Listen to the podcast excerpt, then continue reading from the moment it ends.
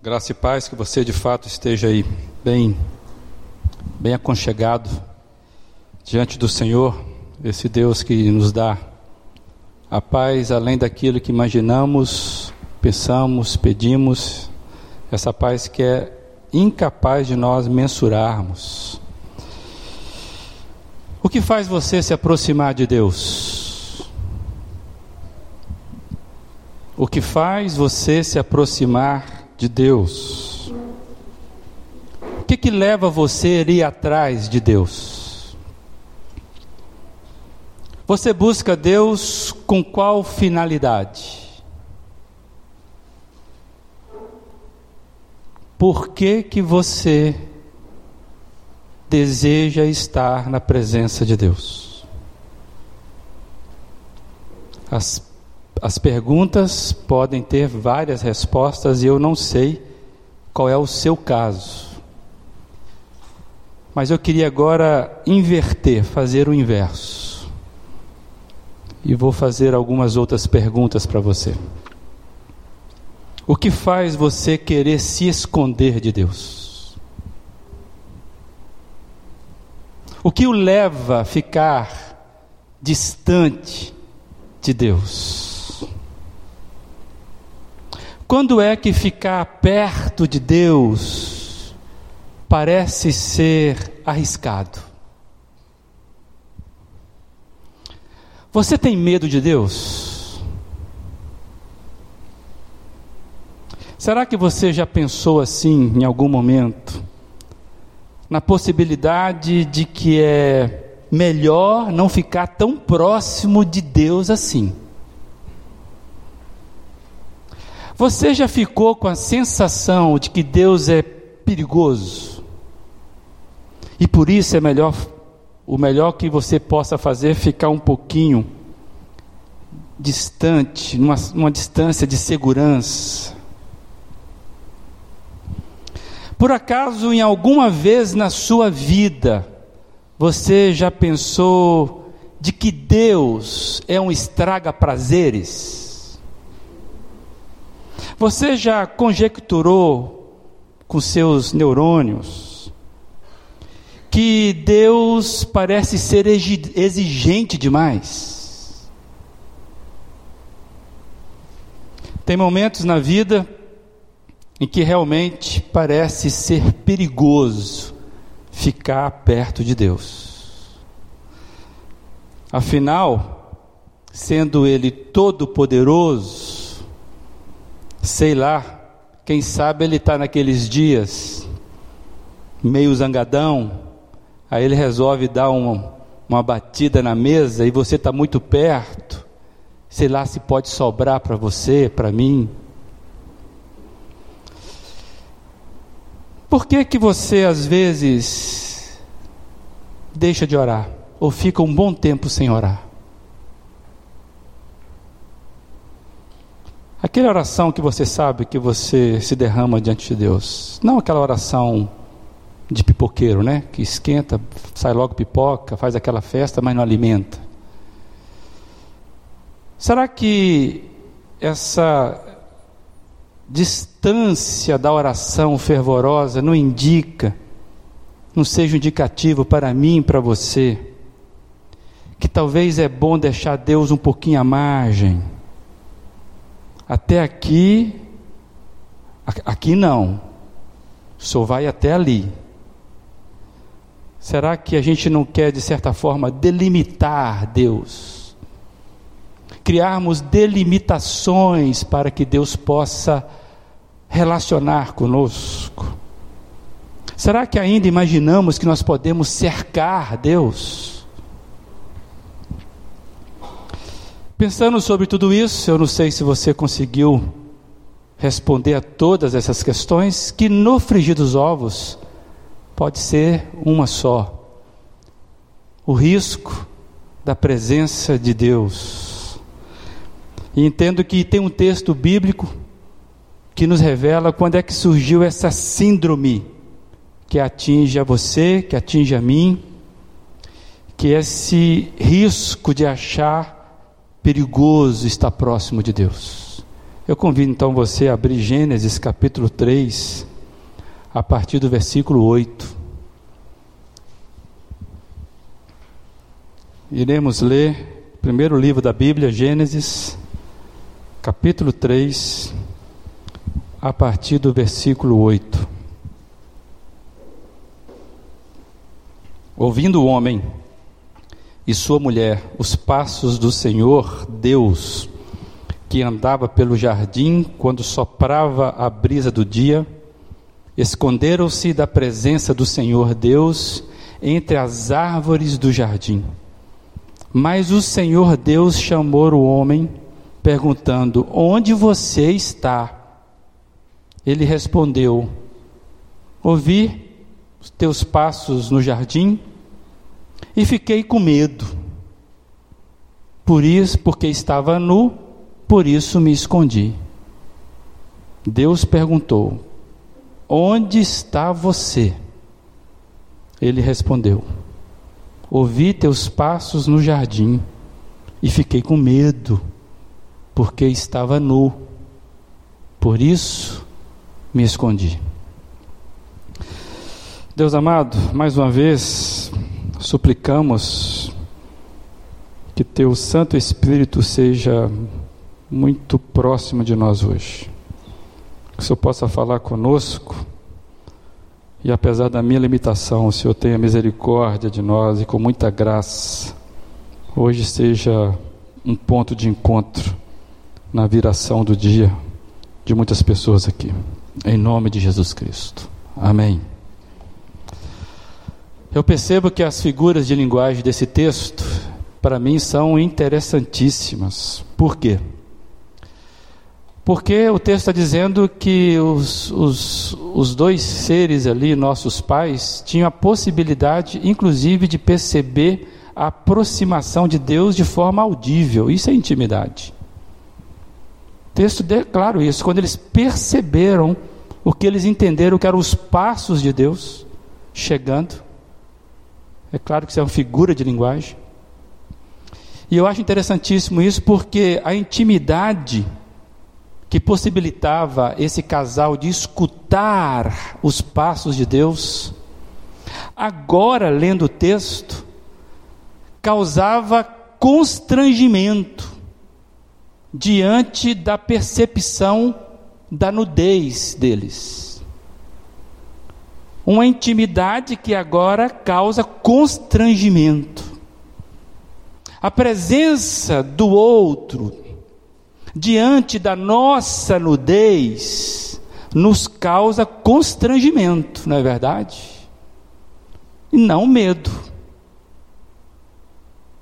E o texto fala que o homem respondeu que, quando percebeu que estava nu e Deus se aproximando, ele teve medo. Geralmente nós temos vergonha que é o constrangimento de você se pegar nu diante de um estranho. Deus agora causava estranheza.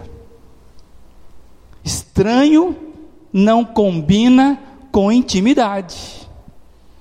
Por isso que eu acho esse texto, as figuras de linguagem, interessantíssimo. Porque os nossos pais tinham a capacidade de serem tão próximos de Deus, ao ponto de perceber o movimento de Deus, e de repente esse, esse aproximar dessa intimidade agora é algo estranho, era algo que eu não suportava, era algo que de tão estranho me causava medo. Como é difícil nós sermos transparentes, não é verdade? A sinceridade é algo que nós controlamos. Eu e você somos treinados para sermos politicamente corretos.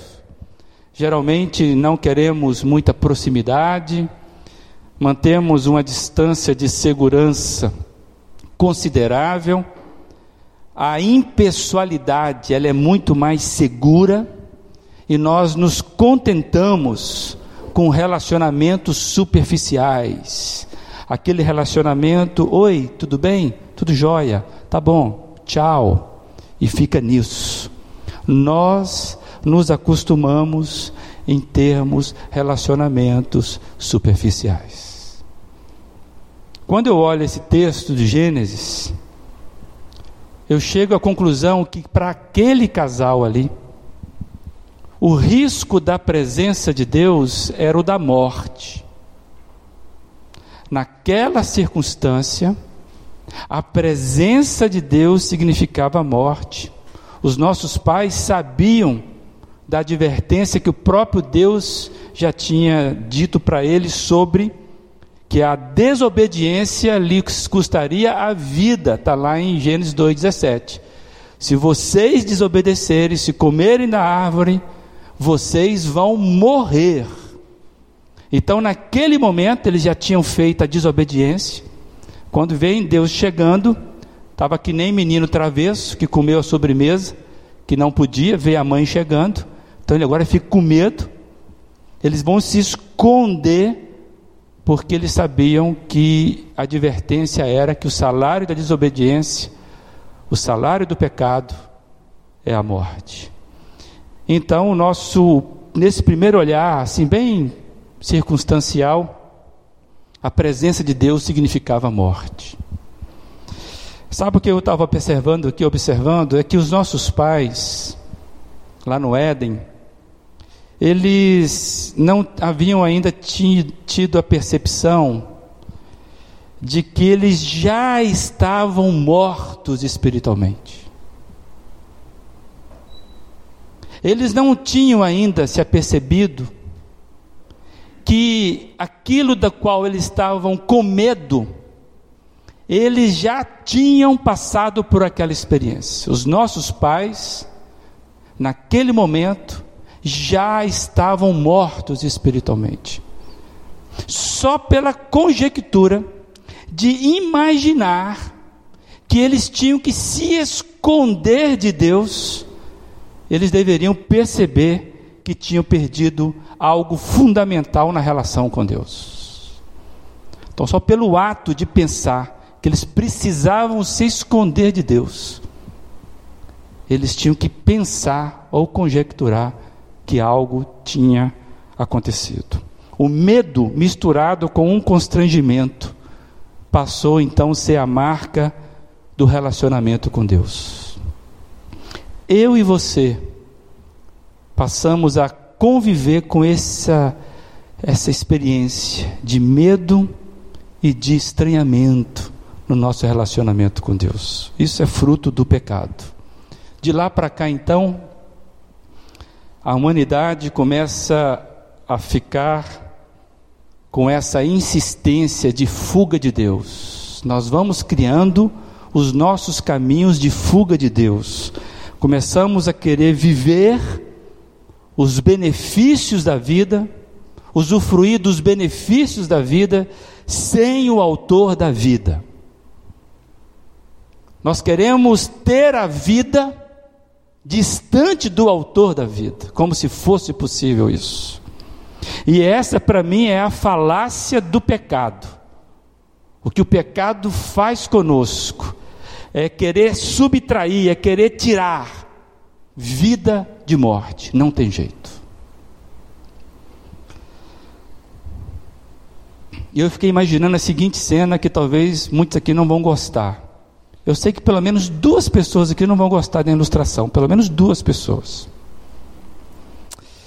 Em pecado, pecado, para você entender o que é o pecado, do qual eu falo que todos nós aqui somos acostumados a pensar a partir do pecado, porque somos pecadores.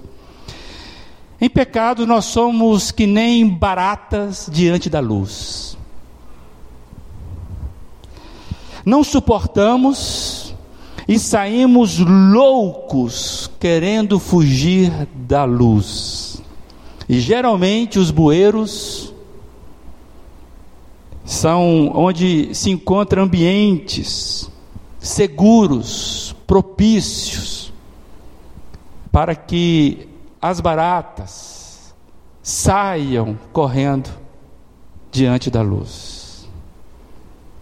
Escondemos a nossa vergonha como baratas que correm para o bueiro, só que nós não encontramos segurança. O problema é que nós acostumamos a fazer esse caminho. E eu coloquei aqui que o problema é que bueiros, como esconderijo, vicia. Aprendemos muito fáceis os atalhos que nos mantêm nos bueiros. E eu estou usando essa figura tão ruim, é para que você e eu percebamos o que o pecado faz com a gente, faz com que a gente se acostume à escuridão mal cheirosa de bueiros. É por isso que temos muitas religiões. Somos inclinados a transformar os nossos relacionamentos com Deus em religião. E não tem coisa que mais nos separa de Deus. É quando nós criamos um mecanismo religioso. Não é à toa que Jesus bateu pesado nos religiosos e na instituição criada por eles. No fundo, nós queremos é encontrar fórmulas que possam cobrir a nossa nudez, que é claro, aquilo que revela que somos pecadores. O que nós queremos são fórmulas para cobrir a nossa nudez. E religiosidade, então, é o que nós vamos fabricando no decorrer da vida, porque nós precisamos encobrir as nossas vergonhas. Uma religiosidade assim, meio louca, tipo quarta-feira de cinzas você já parou para pensar o que é a religiosidade da quarta-feira de cinzas? É um negócio louco, sem sentido algum. Mas se você quiser entender isso, basta você pesquisar o que, que se espera numa quarta-feira de cinza. Baratas correndo para os bueiros. Criamos as religiões para podermos controlar o risco de Deus. Todo movimento, por mais belo que seja, por mais interessante que pareça, bondoso, todo movimento, amados, em que os resultados desse movimento dependam exclusivamente do meu esforço, da minha capacidade, é uma tentativa de querermos viver distantes de Deus, vivermos alienados de Deus. Então, pensa aí na sua vida. Se você ainda acha que qualquer saída, qualquer movimento, qualquer esforço, qualquer solução que você tenha, que você imagina que Deus não tem nada a ver com isso, ou que você não precisa de Deus, eu vou lhe dizer uma coisa: você está que nem os nossos pais, escondendo atrás da moita, porque você está com medo de Deus. Você não entendeu? É uma falácia, é uma falência de vida. Até parece que dá certo. Uma coisa que a vida parece vai nos ensinando é que sempre tem bueiros mais pertinhos assim. Parece que no momento, que a hora que você quer de fato perseguir aquela famigerada barata, parece que ela consegue encontrar uma brechinha no, no bueiro para fugir. Amados, o que eu vejo hoje são pessoas, inclusive na igreja, acreditando que podem viver uma vida sem, sem a proximidade com o autor da vida. Não tem jeito. Lembra que eu falei que essa é a falácia do pecado? achar que pode extrair vida da morte, não tem jeito. Por isso que o profeta Isaías vai dizer que tudo aquilo que você acha que é capaz de fazer de bom, tudo aquilo que você acha que é a sua melhor prática de justiça, isso diante de Deus não passa de trapo de imundície. Mas é que nós achamos que podemos, e vamos construindo os nossos mecanismos de vida, achando que é vida, mas é morte, escondendo de fato de termos um relacionamento com Deus, porque nós estamos envergonhados. Eu comecei a pensar aqui que tem pessoas, até no meio evangélico, acreditando mais na lei da retribuição. É como se existisse uma lei da retribuição do que no caráter amoroso de Deus. Vejo hoje pessoas acreditando mais numa lei da retribuição do que no caráter amoroso de Deus. Sabe aquele tipo de pensamento? Faça o certo, ajude a velhinha a atravessar a rua, alimente um vira-lata faminto, cuide de um bicho que está quase morrendo, faça o bem, declare bondade, faça o que é bom, e essa bondade vai voltar para você é a lei da retribuição. É como se a vida fosse o seguinte: o universo vai conspirar em favor daqueles que fazem o bem. Tem gente que vai acreditando nisso. Eu vou fazer o bem porque aí eu vou receber o bem. Isso é lei da retribuição. E, e, eu vejo muito isso entre os desejos das pessoas. Eu acho que nós estamos confundindo a lei da semeadura com essa espécie de lei da retribuição. Tem gente confiando na lei da semeadura sem passar pelo Criador da semente. Não dá. Não existe impessoalidade nas bênçãos que você recebe. Não é o universo, não existe uma mola do qual você vai lançando coisas boas e essa mola agora vai devolver coisas boas para você. Qualquer pensamento disso, excluindo Deus, isso não tem nada a ver com aquilo que nós aprendemos na Bíblia. Tem gente confiando em energia dos bons sentimentos. Tem gente achando que espiritualidade é viver boas sensações, agradáveis sensações. Tem gente que acha que espiritualidade é desejar coisas boas aos irmãos.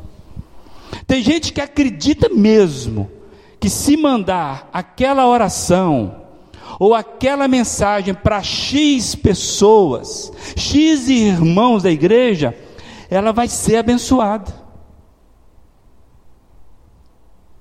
E ela manda, é coisa boa. Sei lá, né? Passo logo para frente. Amados, quando nós olhamos para a revelação bíblica, uma coisa que nós não vamos encontrar aqui é fórmulas prontas.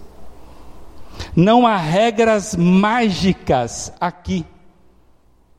Não tem mecanismo automático do qual você vai se apropriar para o benefício da sua vida. Se tivesse, eu falava para os irmãos, mas não encontrei, nem para a minha vida. Não adianta abrir a Bíblia no Salmo 90, no Salmo 23, não adianta você decorar achando que isso vai conspirar uma força positiva ao seu favor. Não vejo. A Bíblia não nos chama para depositar nossa confiança em afirmações positivas. Vamos repetir aqui positivamente? Né? Aí as coisas vão acontecer. A Bíblia não fala sobre isso. Por mais boas que sejam essas afirmações ou nossas intenções. Eu acho engraçado é, na época de Páscoa, de Ano Novo, principalmente na época de Páscoa. A pessoa fala, Feliz Páscoa. Eu, ok, Feliz Páscoa. E aí? O que, é que eu faço com esse negócio? Feliz Natal! Ok, meu aniversário já passou, mas tudo bem, está meio atrasado ou adiantado. É, feliz Ano Novo! É, ok, e aí? O que, que é? Desejo. E nós vamos criando para esse tipo de pensamento positivo, de corrente positiva, a gente coloca os evangeliqueis. E vamos achando que isso é. Então lá, quem acredita, diga amém e passa para mais 15. Né? Negócio. Não sei o que é isso. Alguém já disse que de boas intenções o inferno está cheio. A Bíblia também não incentiva a gente confiar nos bons sentimentos ou nos sentimentos bons. Porque até mesmo nos sentimentos bons surgem raiz de pecado. Disputar aqui quem é o mais santo da igreja. Olha, eu nunca faltei um culto de quarta-feira, pastor, beleza? Eu nunca trazei o meu dízimo. Bom, está fazendo mais que obrigação, mas a pessoa quer ser louvada por isso. Nós somos assim. Cacuete de barata acostumada com cheiro de bueiro. A Bíblia não nos chama para confiar em sentimentos bons. A Bíblia não nos ensina, não nos ensina regras que dão certo. Não. Não existe regras na Bíblia que dão certo. Porque você vai aprender a regra e vai dar certo causa e efeito confiado na oração, na regra, no método, é falácia, é religião. Amados, qualquer experiência que você imagina que pode viver fora de Deus é uma falácia. Eu vou dizer mais: é idolatria. Você pode mentalizar, inclusive, o Salmo 23, a oração do Pai Nosso. Vamos pegar a oração do Pai Nosso que foi ensinado pelo próprio Jesus. Se você achar que a repetição dessas palavras lhe dá um escudo protetor, você está cometendo idolatria. Perigoso esse negócio. Então, qualquer experiência que você queira viver longe do autor da vida, cuidado por mais bonito que pareça, com mais boa intenção que o coelhinho vai trazer, por mais sorriso simpático que o velhinho da barba tenha, com mais que tudo venha na sua religiosidade de confissão positiva, isso sem Deus é idolatria. Hebreus tem um texto fantástico. Hebreus é um livro que revela que Jesus Cristo é a chave interpretativa de todo o movimento de Deus na história. Você quer entender a Bíblia? Comece a colocar Jesus como chave interpretativa. Aí você vai começar a entender isso. A Bíblia é cristocêntrica. E Hebreus vai falar que o universo, esse que, que muita gente acha que conspira ao favor de quem pensa positivo. O universo ele é sustentado não por leis naturais, está lá em Hebreus, não é, não, é, não é sustentado nem por forças invisíveis, mas Hebreus capítulo 1, versículo 3 vai dizer que o universo é sustentado pela palavra de Cristo. Está dizendo lá, o Filho é o resplendor da glória de Deus e a expressão exata do seu ser, sustentando todas as coisas por Sua palavra poderosa. Então, quem sustenta o universo? Jesus Cristo sustenta o universo com a Sua palavra poderosa. É por isso que eu oro.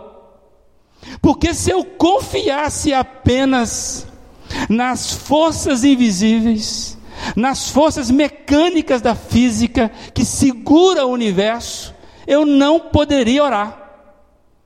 Eu oro porque tem um ser poderosíssimo que criou tudo e que sustenta tudo na sua pessoa e na sua palavra, que diz o seguinte: Eu sustento tudo e tudo que vocês pedirem em meu nome eu vou fazer. Ele que falou isso. Então a minha direção, o meu relacionamento é com esse ser, direto com ele. Não tem subterfúgio.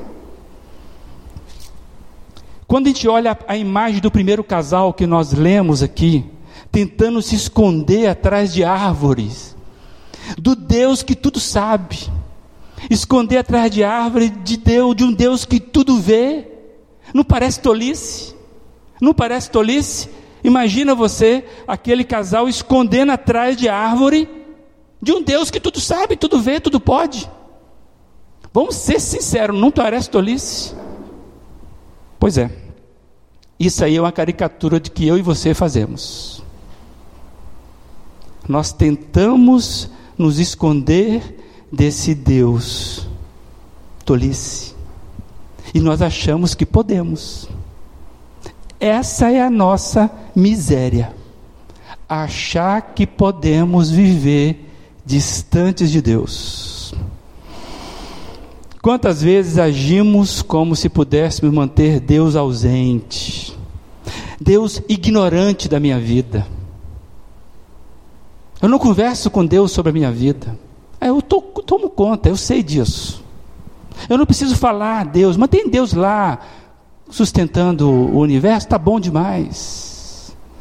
Achamos que podemos viver a nossa vida e que daremos conta dela. Que Deus entra só para as emergências. Deus entra só naquele caso, assim, sabe? Achamos que podemos lidar com a segunda-feira, com a terça, com a quarta-feira. Ah, não é dia de ir na igreja, então eu vou lidar com a minha vida. Eu não preciso de Deus para fazer minhas coisas. Eu vou lidando. E aí Deus entra nos espaços que nós escolhemos para Ele. A gente vai encaixando Deus nos espaços que eu vou dando para Ele. Vocês acham que Deus se submete a esse tipo de vida, gente? Vida separada, fracionada, onde eu trago Deus para aquilo que eu acho que eu posso, eu devo trazê-lo. Alguém já disse se, o domingo é do Senhor, e eu nem sei se é mais, de quem é a segunda? De quem é a terça? Tem gente achando que o sábado é do Senhor e está esquecendo que não é sábado é do Senhor. O nosso descanso não é um dia, nosso descanso é uma pessoa. E tem gente que está confundindo as coisas. Deus não entra em espaços que nós deixamos para Ele. Aqui você pode, aqui você não pode. O convite hoje, meus amados, olhando essa figura tola dos nossos pais, se escondendo atrás de árvore, de um Deus que tudo vê, é que eu e você saiamos dos nossos esconderijos. Onde é que você se esconde? Precisamos vencer o constrangimento Vencer o medo vai ser preciso, porque é a situação, e nos, nos apresentarmos a Deus tão transparente o quanto pudermos. Tão transparente o quanto pudermos. Você não vai fazer isso para mim. Eu não vou fazer isso para os irmãos. Se os irmãos verem exatamente o que está no meu coração, os irmãos iam ficar muito decepcionados. Agora, Deus tudo vê. E não tem nada que eu possa fazer para me esconder de Deus. Está entendendo isso? o convite hoje é que você tire essa mentira que eu e você fomos alimentando com o pecado, vai tirando, de achar que pode manipular a presença de Deus na sua vida. Vocês pecam, tudo bem? Ou somente eu que peco nessa, nesse recinto aqui? Quem peca aí, levanta a mão. Ok. Quando você peca, onde é que está Deus?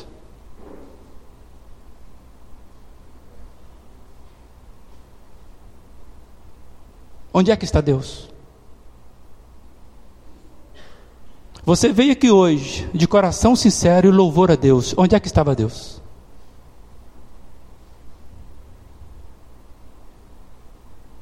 O problema é que nós ainda achamos que podemos controlar a presença de Deus. Por isso que o título da mensagem é O risco da presença de Deus. Amados, sair do esconderijo mais transparente que você possa, porque Deus já sabe. E Ele quer que cada um de nós saiamos do alto engano, vencermos a tentação de querermos manter um relacionamento impessoal com o Criador. Não dá. Não dá para manter um relacionamento impessoal com o Criador. Eu acho que eu consigo manter um relacionamento impessoal com você e você acha que consegue comigo. A gente vai até levando isso. Mas com Deus é impossível. Ou você vai estar atrás da moita, ou você vai estar encarando ele de frente, de joelhos e pedindo: pequei contra o Senhor. Eu não suportei a luz do Senhor porque eu estou em pecado. Ah, é, meu filho? Qual é o pecado? É esse aqui. Eu já sabia, meu filho. Vem cá, me abraça. Esconda mais não. Vamos de novo. Essa, essa abertura que Deus nos dá, eu vejo nessa pergunta que continua. E o Senhor Deus chamou o homem, e aqui eu quero que você entenda que a humanidade, perguntando: Onde está você? Essa é a pergunta filosófica mais importante da Bíblia. Logo no Gênesis. Onde está você no relacionamento com Deus? Não tem outra pergunta mais importante do que essa porque isso vai revelar quem é você. Deus está hoje fazendo essa pergunta para cada um de nós. Deus deseja ter um relacionamento íntimo e pessoal com você, nunca na impessoalidade, nunca, amados. E ele fez isso com tanta intenção que ele mandou Jesus Cristo vir e resolver tudo o que precisava ser resolvido que separa o nosso encontro com Ele. A vinda de Jesus Cristo foi exatamente dizer o seguinte: está resolvido. Se você tem medo de Deus, por causa do pecado, é bom ter medo de Deus mesmo, sabe?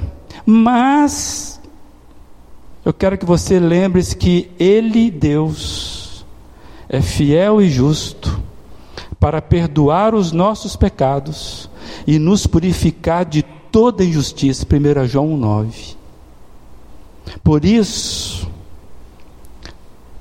o convite é que eu e você saiamos do receios, do medo e confessemos diante dele as nossas mazelas. O constrangimento de Jesus é sempre para a vida. Você vai ter que passar pelo constrangimento. Claro, claro que sim. Você é o devedor. Mas o constrangimento de Jesus é para a vida. Sabe que tem um problema? Que muitas vezes nós não queremos suportar a decisão que Jesus nos pede de exclusividade. Não queremos. Nós queremos seguir Jesus administrando a nossa vida. E ele não faz isso. Não faz. Por isso que Jesus foi radical. Se tem um cara radical, é Jesus. Ele chega ao ponto de dizer o seguinte: Ah, você quer me seguir? Tudo bem. Então, se você não largar pai, mãe, irmão, filho, filha, bens, você não pode me seguir. Não é que Jesus era contra a família. Ele estava dizendo o seguinte: ninguém pode ficar no meio do caminho, ninguém pode interpor entre mim e você. Não traga muita mochila, não dá. Então tem gente que quer Jesus, administrando Jesus, da influência de Jesus até determinado ponto. Dali para frente, não. Eu me escondo, eu não quero. Jesus me salvou, mas eu cuido da minha vida. Por isso que você e eu não conseguimos perdoar. Porque a gente acha que perdão eu sei cuidar. Eu não quero entregar para Jesus a minha incapacidade de viver um relacionamento seguro com as pessoas. Não. Eu vou administrar isso. Aí o que, que eu faço? Vou criando estereótipos de religiosidade. Atrás da moita, barata correndo para o bueiro. Jesus hoje veio trazer a luz que nós lemos a palavra dele. E a palavra do Senhor Jesus é luz. E o Senhor Jesus não trabalha em trevas, não trabalha com treva nenhuma. A luz vem clarear exatamente onde somos, o que somos. Você pode ser até baratinho que coloca óculos de sol, não vai suportar essa luz. Você tem que se entregar mesmo, virar de joelho e falar: Senhor Jesus, eu não suporto a Sua luz, perdoe o meu pecado. Amados, Deus é fiel e justo para perdoar pecado, confessa logo. E talvez seu pecado não é pecadão, não, é pecado de religiosidade.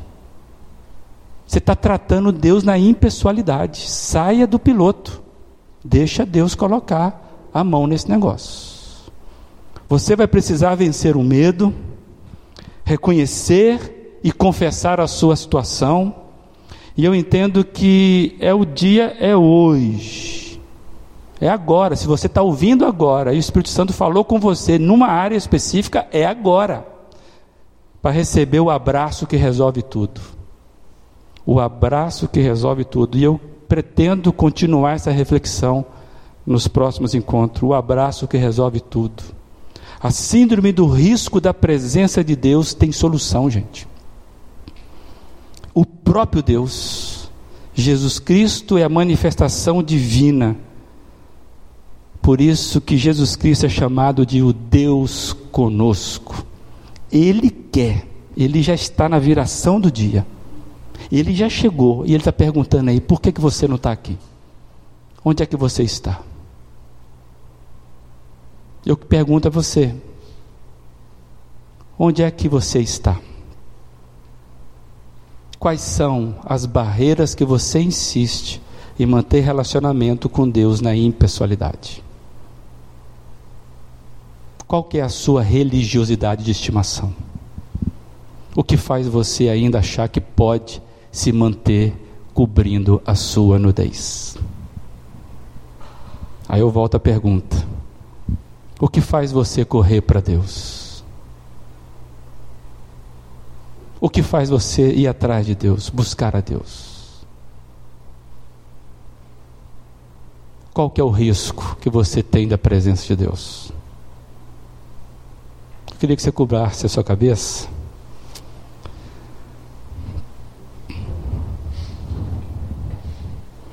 Eu queria mesmo que você fosse sincero com você mesmo.